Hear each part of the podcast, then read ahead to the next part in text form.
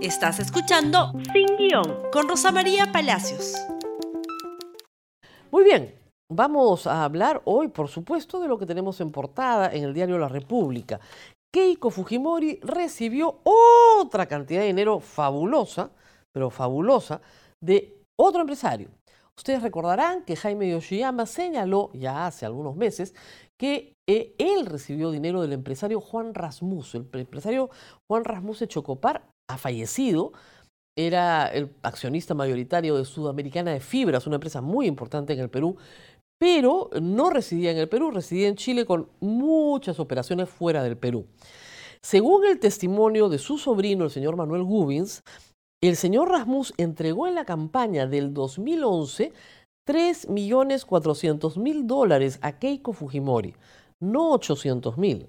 Repito, 3.400.000 dólares en efectivo de la misma modalidad que ya conocemos y 1.4 millones de dólares en la campaña del 2016. Para efectos prácticos, concentrémonos por un instante en la campaña del 2016, perdón, del 2011, que es la que más investigada está, que une el caso Cocteles y otras más. Y revisemos la lista con cuatro aportantes, nada más, cuatro. Dionisio Romero, 3.650.000 dólares. El señor Juan Rasmus, 3.400.000 dólares. Odebrecht Barata, un millón de dólares. El señor Víctor Rodríguez de Gloria, también en efectivo, 200.000 dólares. Ninguna de estas personas figura en la declaración de Fuerza Popular. Pero estas cuatro suman 8.250.000 dólares, que a un tipo de cambio de 3.3 es 27.250.000 soles. ¿Cuánto declara Fuerza Popular?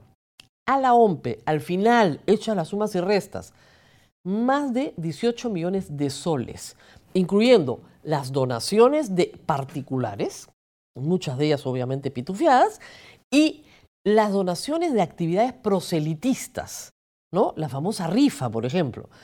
3 millones de soles y más de 14 y más de 3 que suman más de 18 millones de soles. Eso es lo declarado. Pero aquí, con cuatro aportantes, tenemos 27 millones 250 mil. 18, 27. En cuatro personas. ¿eh? ¿ah? 27 millones de soles, 18 millones de soles. O sea, simple y llanamente, ahora sí, no solo no cuadra, sobra muchísima plata.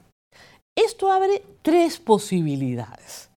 Primera posibilidad, y es la que va a escribir, creo yo, la defensa de Keiko Fujimori. Mire, lamentablemente mentimos, gastamos muchísimo más en la campaña de lo que declaramos a la OMP. Pero como no teníamos cómo justificarlo, justificamos casi lo que es obligatorio justificar. Y me explico. Hay una parte de los gastos de campaña que se tienen que justificar. ¿Por qué? Porque los medios de comunicación, radio, televisión y prensa escrita, están obligados por ley a enviar su facturación de carácter electoral directamente a la OMPE, sin pasar por el partido. Es decir, eh, la República, América Televisión, RPP, el que usted quiera, tiene que enviar su facturación electoral a la OMPE. ¿Y la OMPE qué hace? Coteja lo que dicen los medios contra lo que dicen los partidos. Entonces no hay forma de evadir esa fiscalización, es bastante objetiva. ¿Qué sucede normalmente? Que el 80% de lo que se declara como percibido va a pagar esas cuentas. 80, 85, 90%. O sea, ustedes tienen cuentas de campaña donde el monto de lo pagado a medios de comunicación a veces excede el monto de lo recaudado. Pero, ¿eso es lo único que se gasta en campaña? Cualquiera que ha estado de cerca en una campaña, yo he cubierto cinco o seis, sabe perfectamente que los partidos invierten en muchas otras cosas porque no tienen militancia activa. Un meeting bien pobre necesita un estrado, necesita un equipo de sonido, necesita un equipo de luces, necesita unos cuantos politos, unos globos, unas vinchas. Mínimo, animador, 10 mil dólares mínimo. Hay que hacer 50 de esos meetings en capital de provincia, por lo menos en algunas ciudades medianas o pequeñas, en una campaña nacional. Ahí nomás se te fue medio millón de dólares. Pero Pero si a eso ustedes le suman transporte aéreo de unas 20 personas, el candidato no viaja solo, viaja con seguridad, seguridad pagada, alimentación, hoteles, en fin, transporte terrestre. El candidato llega con calzoncillos, nada más. Y alguien me decía, y medias, ya, máximo. Todo lo demás lo pone en la campaña. Hasta los polos que mandan a hacer. Entonces, eso cuesta mucha plata porque no hay una militancia que trabaje para el partido y que haga esto voluntariamente. Además, tienes que contratar una encuestadora propia, tienes que contratar un experto en comunicación, un jefe de campaña. Estas personas cobran 100 mil, 200 mil, 300 mil dólares como si nada. Mucho de eso no se declara. Entonces, primera eh, eh, posibilidad, mire, la campaña no costó 18 millones de dólares, costó en realidad 10 millones, perdón, no costó 18 millones de soles, este, costó 18 millones de dólares. Ah, bueno. Que es un cálculo, les digo, que yo siempre había hecho. Yo siempre se acuestan el triple de lo que declaran. Esa es una posibilidad.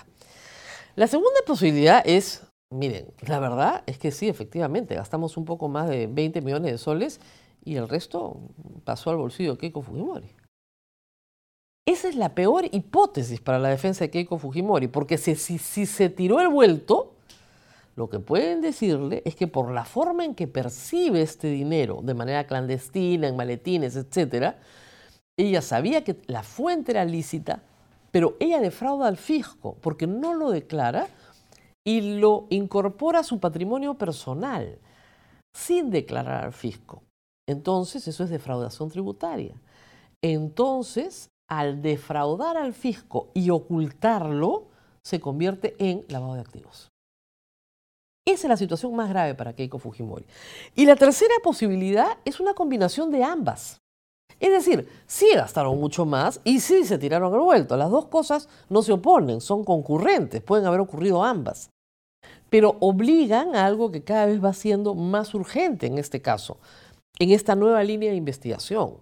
Hacer un peritaje muy exhaustivo de lo que costó realmente esa campaña, de lo que declararon, de lo que ocultaron y hacer peritajes del patrimonio de Keiko Fujimori, su esposo y su entorno, para saber de qué viven estas personas. Porque hasta donde sabemos, trabajo poco y gasto mucho. De algo tienen que vivir si viven de lo que se llevaron en efectivo de la campaña, donde no hubo ninguna donación lícita, o digamos, formalizada, de acuerdo a lo que establece el Código Civil, entonces sí hay defraudación tributaria. Y José Domingo Pérez no acusará a Keiko Fujimori por recibir dinero de Odebrecht y, y en una operación de lavado, sino más bien la acusará por recibir el dinero de todos los anteriores, más Odebrecht, en una operación en la que ella sustrae parte del dinero para su patrimonio personal. Esto en el contexto de una audiencia de prisión preventiva el próximo 26 de diciembre es muy malo para Keiko Fujimori, porque puede llevarla nuevamente a prisión. Lamentablemente su situación se ha complicado con esta declaración. Antes de esta declaración estaba más o menos la cosa tas con tas. Pero añadiendo 3.400.000 dólares más, ya estamos muy lejos, muy lejos de los 18 millones de soles. ¿Dónde está esa plata? Y estas declaraciones, por lo menos la única que ha sido contradicha es la de Odebrecht, pero la de Barata, perdón, la de Dionisio Romero y la de Vito Rodríguez ha sido confirmada por la propia Keiko Fujimori. Falta confirmar los 3.400.000 dólares del señor Rasmus, donde además, de acuerdo a los testimonios, ella estaba presente en la recepción, o por lo menos en la negociación de la percepción del dinero. Esto, ojo, sin contar las comidas con miembros del Club de la Construcción durante el 2011 y el 2016, donde se le entregaba un dinero en efectivo que ella incorporaba a su patrimonio porque en esos momentos no había campaña asunto que también la complica en cuanto al lavado de activos. Complicadísimo todo, nos tenemos que ir despidiendo, se nos venció el tiempo, estamos terminando el año, pero mañana todavía tenemos programa 24 para estar con ustedes. Gracias por escuchar Sin Guión con Rosa María Palacios.